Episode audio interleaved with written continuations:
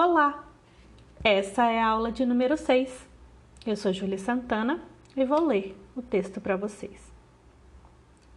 Desigualdade socioterritorial das cidades brasileiras, perfil populacional e socioeconômico. Objetivos específicos: conhecer o quadro de diversidade na distribuição populacional pelas 5.570 cidades brasileiras, bem como suas desigualdades socioeconômicas e características socioculturais.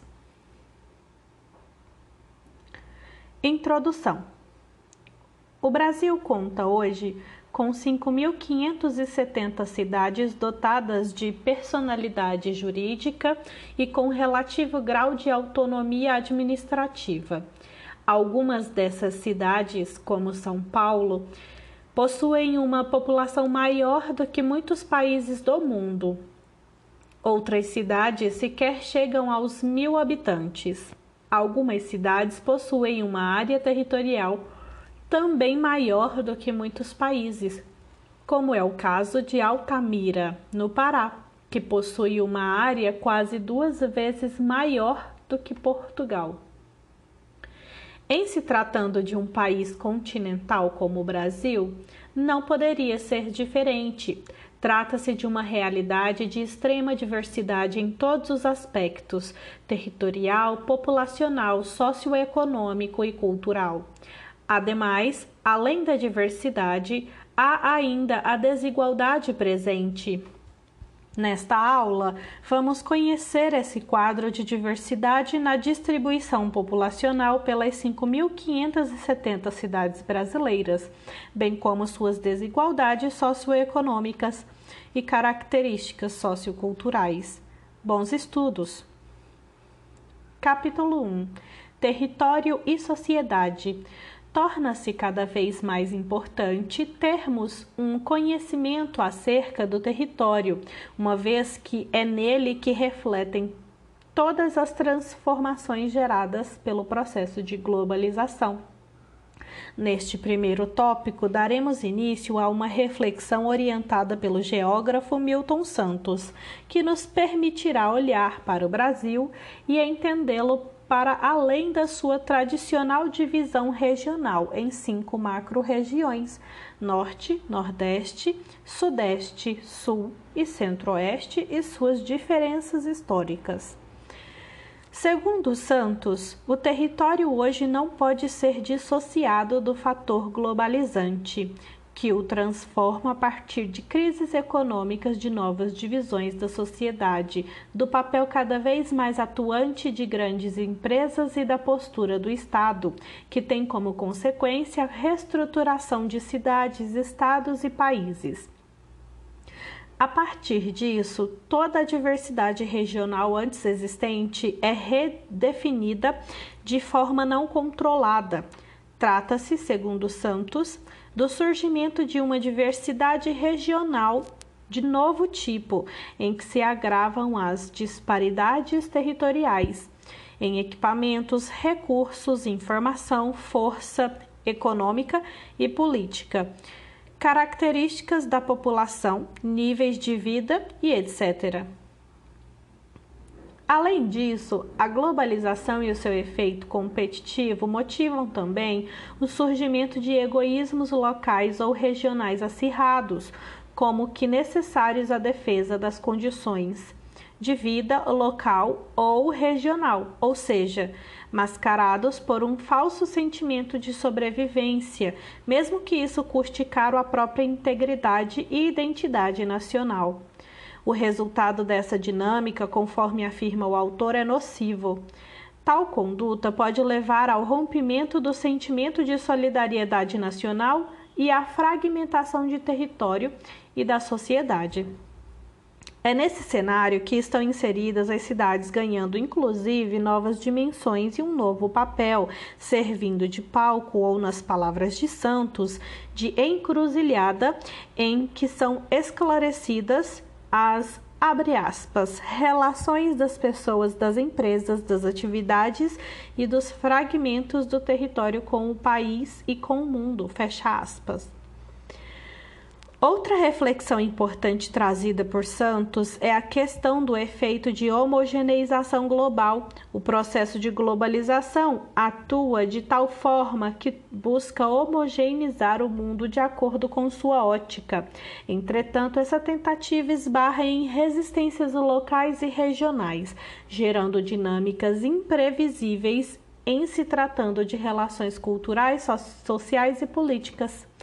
Como exemplo dessa situação, o autor cita os exemplos das cidades europeias inseridas no contexto de unificação e equalização do mercado comum europeu.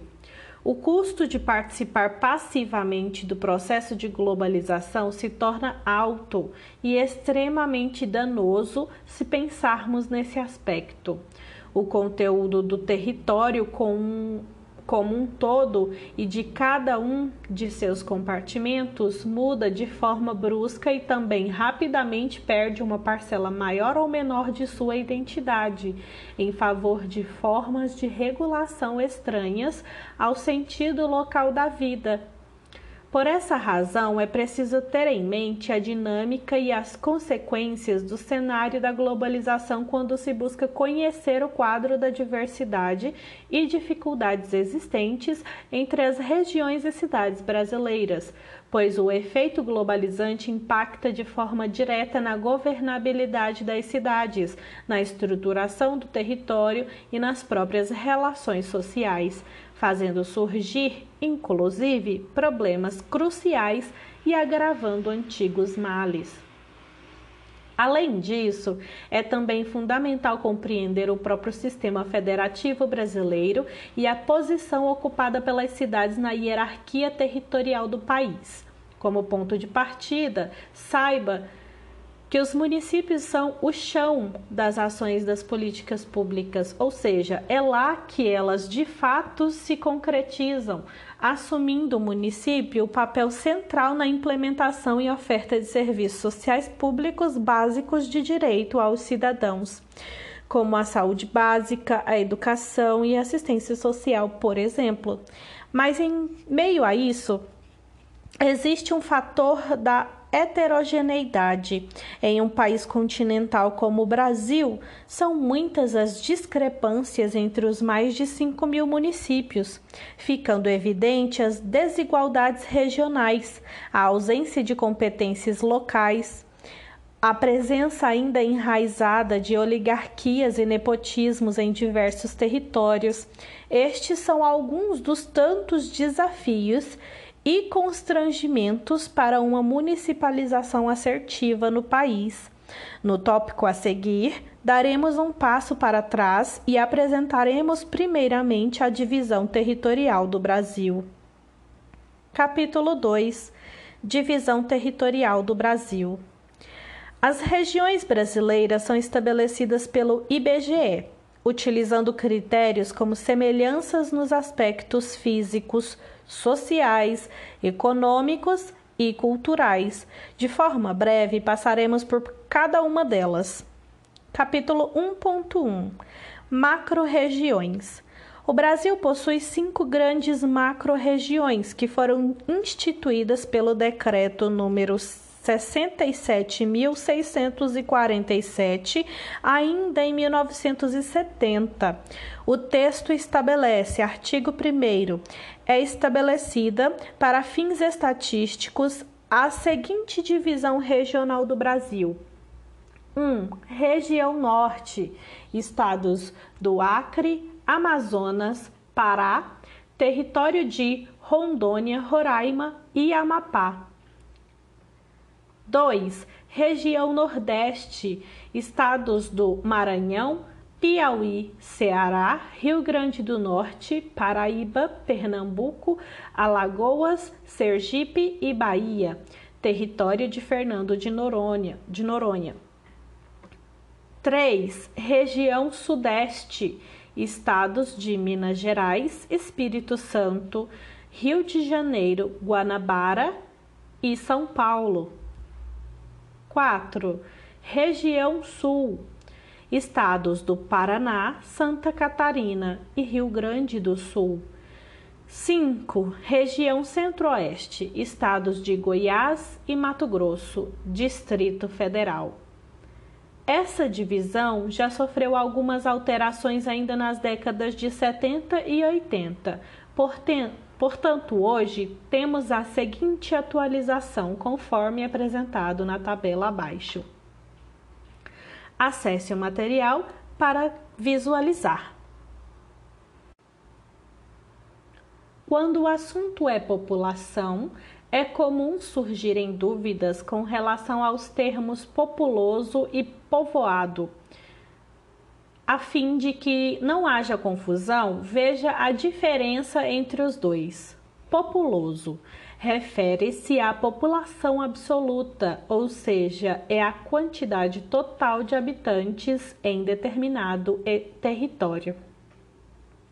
Povoado refere-se à população relativa, ou seja, leva em conta a distribuição da população pelo território, medindo a densidade demográfica ou o número de habitantes por quilômetro quadrado. Temos no Brasil hoje capítulo 2.1 Unidades da Federação. Temos no Brasil hoje 27 unidades da federação, sendo 26 estados mais o Distrito Federal. Essa organização territorial sofreu alterações ao longo do tempo, com mudanças de nomes, criação de novos territórios, extinção de estados e transformação de territórios em novos estados. As últimas alterações ocorridas foram regulamentadas pela Constituição Federal de 1988 e determinou a criação do Estado do Tocantins a partir do seu desmembramento do Estado de Goiás, a extinção do Estado de Fernando de Noronha, que passou a ser um distrito estadual pertencente ao Estado de Pernambuco e transformou em estados os então territórios federais Roraima e Amapá. Capítulo 2.2 Mesorregiões e microrregiões geográficas.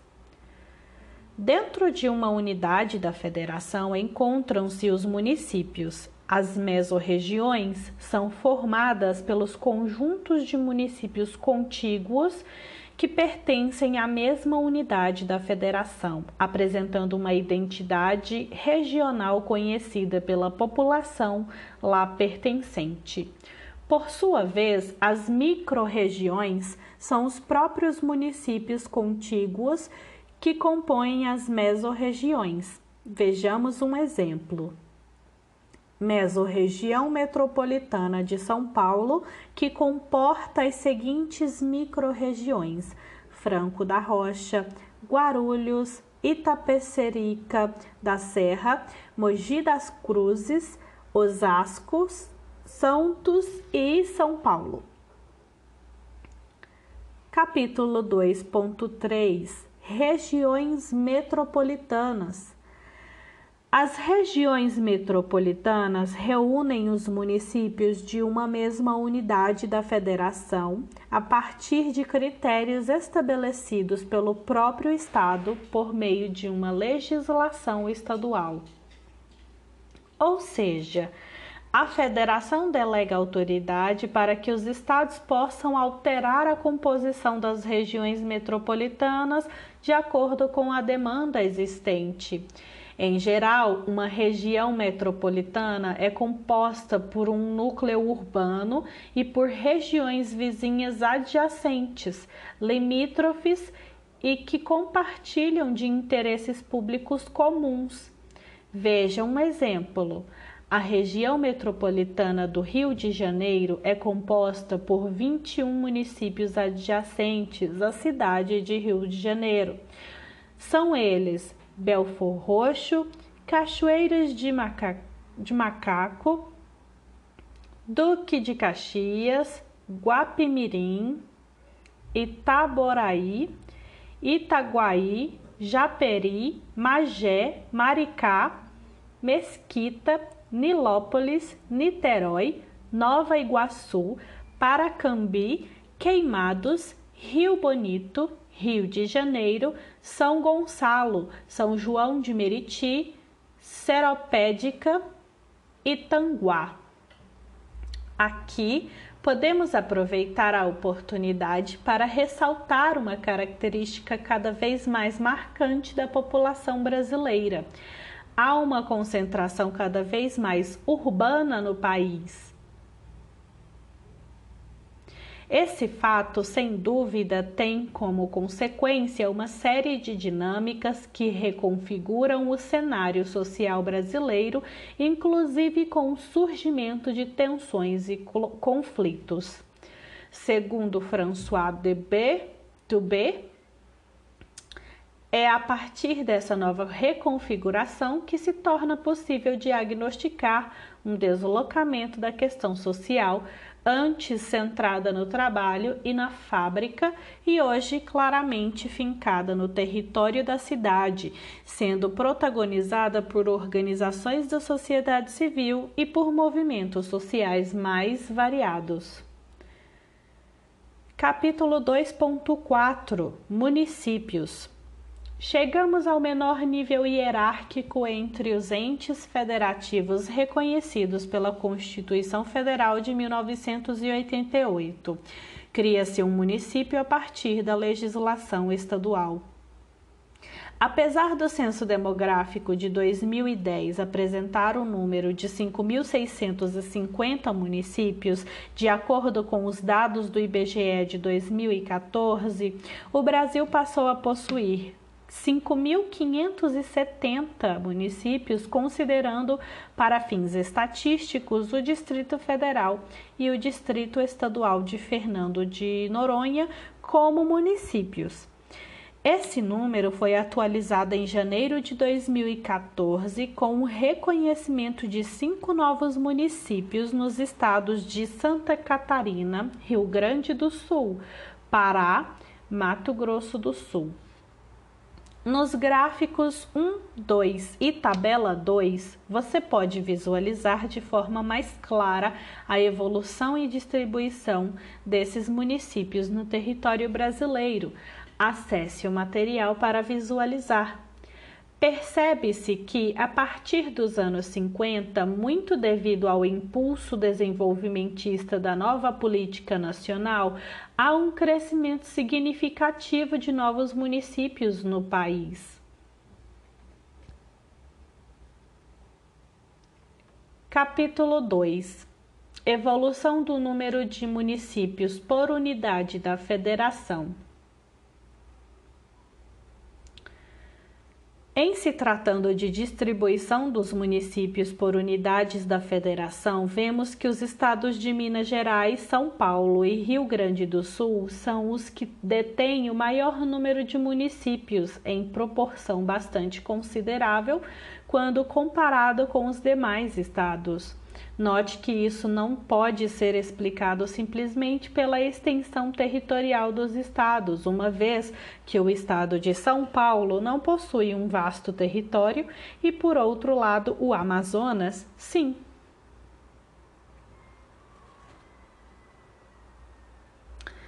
Capítulo 3 Cidades brasileiras as cidades brasileiras têm nos últimos anos apresentado cada vez mais um dinamismo e uma conjuntura diferenciados, não somente em se tratando dos níveis de crescimento que apresentam, mas talvez principalmente em se tratando da diversificação social e econômica. Além disso, os radicais, as radicais transformações que vêm ocorrendo por fatores de detalhar por fatores que detalharemos mais adiante, levantam a importância desses territórios frente às grandes questões sociais do país, por conseguinte, mudam também as políticas públicas e os investimentos públicos de toda ordem, uma vez que novos atores surgem nas cidades juntamente com novos temas, debates, demandas e questões sociais a serem enfrentadas. Se, re... se resgatarmos as reflexões que levantamos no primeiro tópico dessa aula, relembramos que as cidades brasileiras estão inseridas no cenário dinâmico das recentes mudanças geradas pelos fatores externos vindos com o progresso de globalização e os fatores internos vindo da própria conduta do Estado no enfrentamento dos desafios atuais.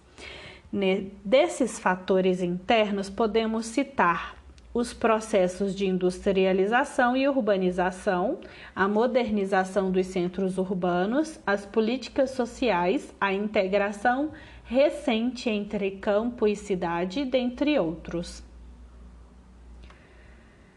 Esse complexo conjunto de fatores determina de fato a dinâmica das cidades brasileiras, sua, suas conjunturas internas com uma expressiva diversidade, bem como determina e reproduz desigualdades socioeconômicas e culturais.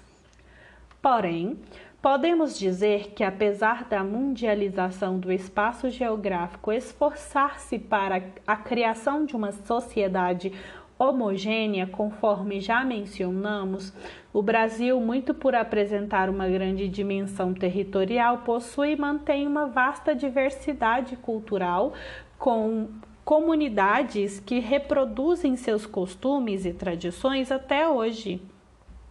Não é à toa que o país é considerado um dos países de maior diversidade étnica do mundo, com uma população que mescla características e tradições provenientes de colonizadores europeus brancos, dos negros africanos e dos indígenas população nativa, além de imigrantes asiáticos que foram determinantes no desenvolvimento de diversos territórios do, no país.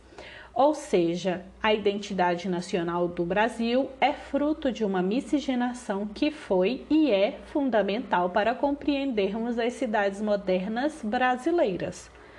Existem no Brasil comunidades quilombolas em pelo menos 24 estados: Amazonas, Alagoas, Amapá, Bahia, Ceará, Espírito Santo, Goiás, Maranhão, Mato Grosso, Mato Grosso do Sul, Minas Gerais, Pará, Paraíba, Pernambuco, Paraná, Piauí, Rio de Janeiro, Rio Grande do Norte, Rio Grande do Sul, Rondônia, Santa Catarina, São Paulo, Sergipe e Tocantins.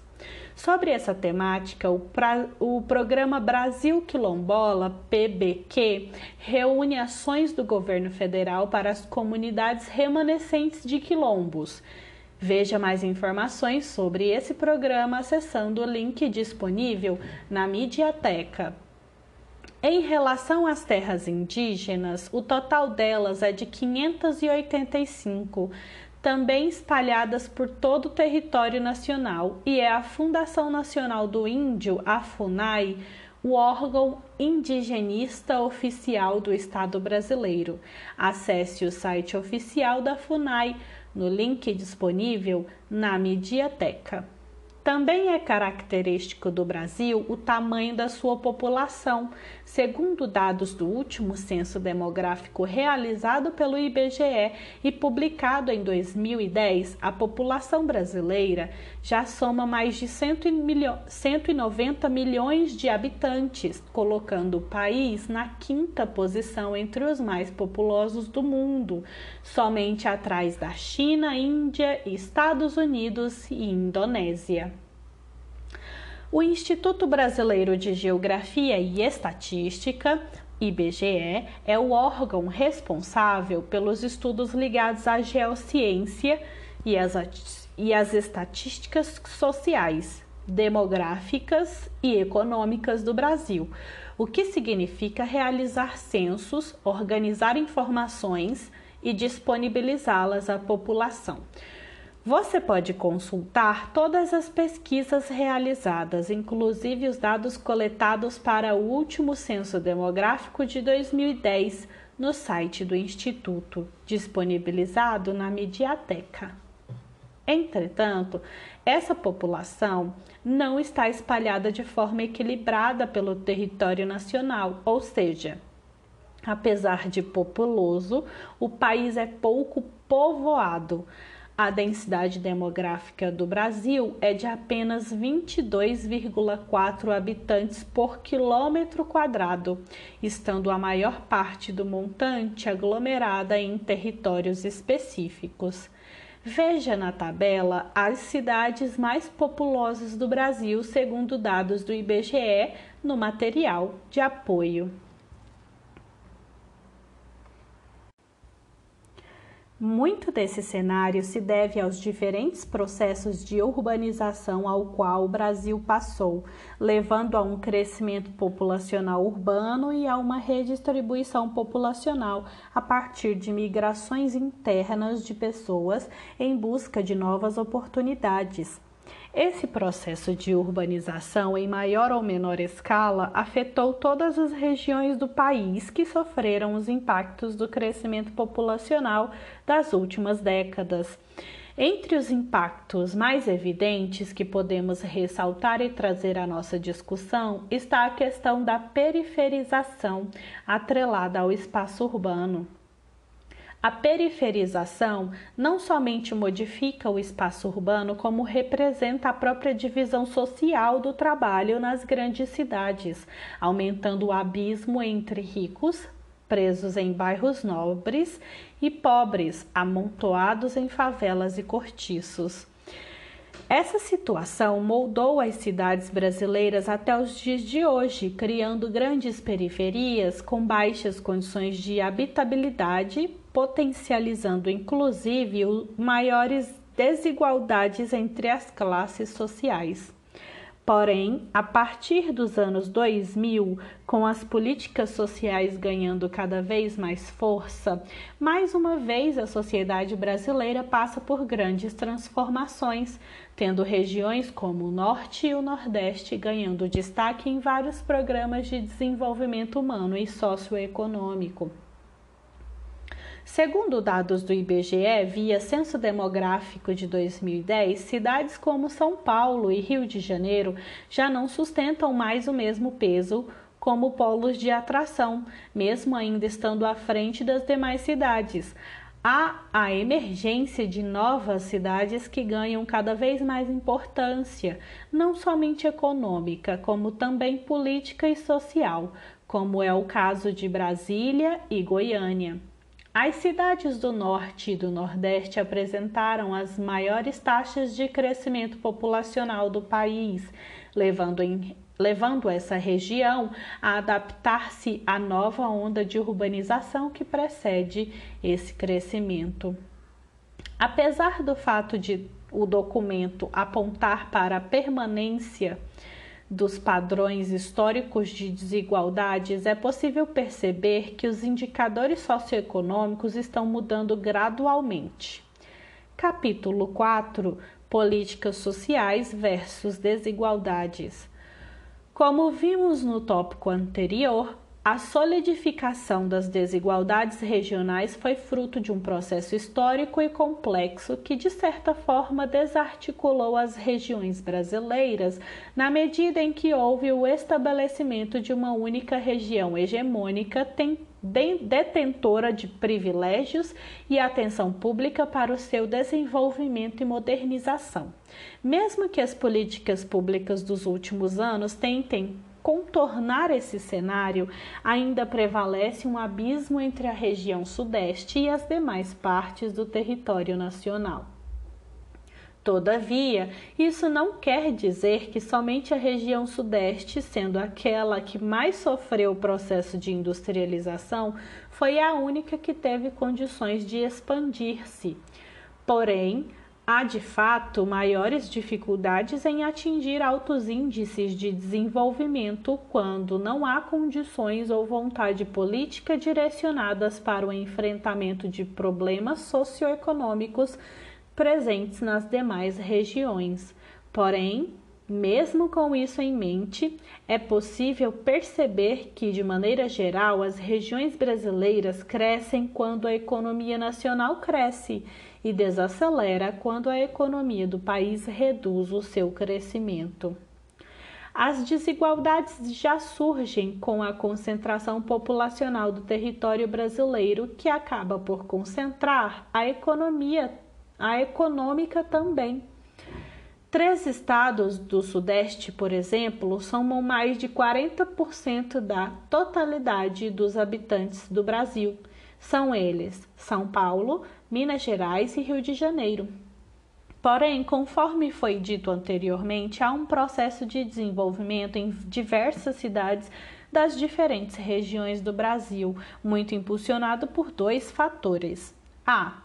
A inserção do Brasil no comércio internacional, modificando as dinâmicas econômicas de inúmeras cidades com as possibilidades da exportação de produtos. B políticas sociais que estão gerando melhorias nos serviços básicos, na garantia de direitos e na distribuição da renda, tendo impacto direto no tamanho do mercado de consumo e no desenvolvimento de diversas cidades. Ou seja, as políticas sociais dos últimos anos não devem ser vistas apenas como uma questão de justiça social, mas, de, mas como uma questão de fato econômica isso quer dizer que, com o aumento da renda em cidades nordestinas, a indústria paulista cresce e se beneficia. Sobre esse segundo fator, percebe-se que inúmeras cidades que há tempos atrás não possuíam nenhuma capacidade de consumo, por exemplo, começam a entrar no mercado e a modificar sua dinâmica econômica a partir das políticas sociais e dos programas destinados ao desenvolvimento humano local. Porém, as desigualdades no Brasil são muito mais profundas do que aquelas percebidas regionalmente e não podem ser banalizadas ou toleradas, conforme afirma do B, as desigualdades intoleráveis e perversamente banalizadas apresentam-se como um conjunto fragmentado, micro desigualdades não, não mais percebidas como resultantes de um sistema social que afeta o coletivo e sim como contingência individual. Ou seja, Vivemos em uma sociedade que deflagra enormes contradições com efeitos perversos, conforme nos apresenta Carvalho. Ao lado de cidadãos fortemente interconectados, há os extremamente vulnerabilizados em seus vínculos relacionais de inclusão e pertencimento. Uma sociedade feita de abundância e escassez altíssima produtividade e geração de riquezas apropriada por poucos e a manutenção da pobreza que se espalha por maiorias populacionais. Um mundo globalizado que não eliminou as desigualdades sociais, ao contrário, acirrou-as à medida que as apresenta como um mosaico de microdesigualdade percebidas como contingência individual e não mais resultantes de processos estruturais excludentes. Sem dúvida, como dito no início desta aula, o grande desafio brasileiro é somar ao fator de crescimento econômico das cidades os serviços públicos de educação, saúde e infraestrutura necessários ao processo de desenvolvimento humano Considerações finais. Nesta aula, traçamos um panorama a respeito do território brasileiro com um enfoque especial às cidades do país. Esse panorama buscou levantar algumas reflexões a respeito de temas como diversidade populacional, contextos socioeconômicos, desigualdades e políticas sociais. Em se tratando de um país continental com um histórico de colonização e miscigenação, a heterogeneidade e a diversidade cultural prevalecem, inclusive dificultando em determinadas vezes o fortalecimento do sentimento de identidade nacional. O extremo desse fator leva ao comportamento xenofóbico e discriminatório que surgem com mais frequência do que gostaríamos de ver. Além disso, o desenvolvimento tardio e a negligência pública dispensados a determinadas regiões do país dificultaram o crescimento e desenvolvimento equitativo das cidades, gerando um abismo de desigualdade norte a sul. Vimos, porém, que nos últimos anos as políticas sociais têm buscado reverter essa situação, imprimindo maior atenção às cidades do Norte e Nordeste, por exemplo, numa tentativa de levar o desenvolvimento a essas regiões. Porém, o desafio é aliar o crescimento econômico do país, que no momento inexiste, com políticas públicas com foco em educação, saúde e infraestrutura até a próxima aula!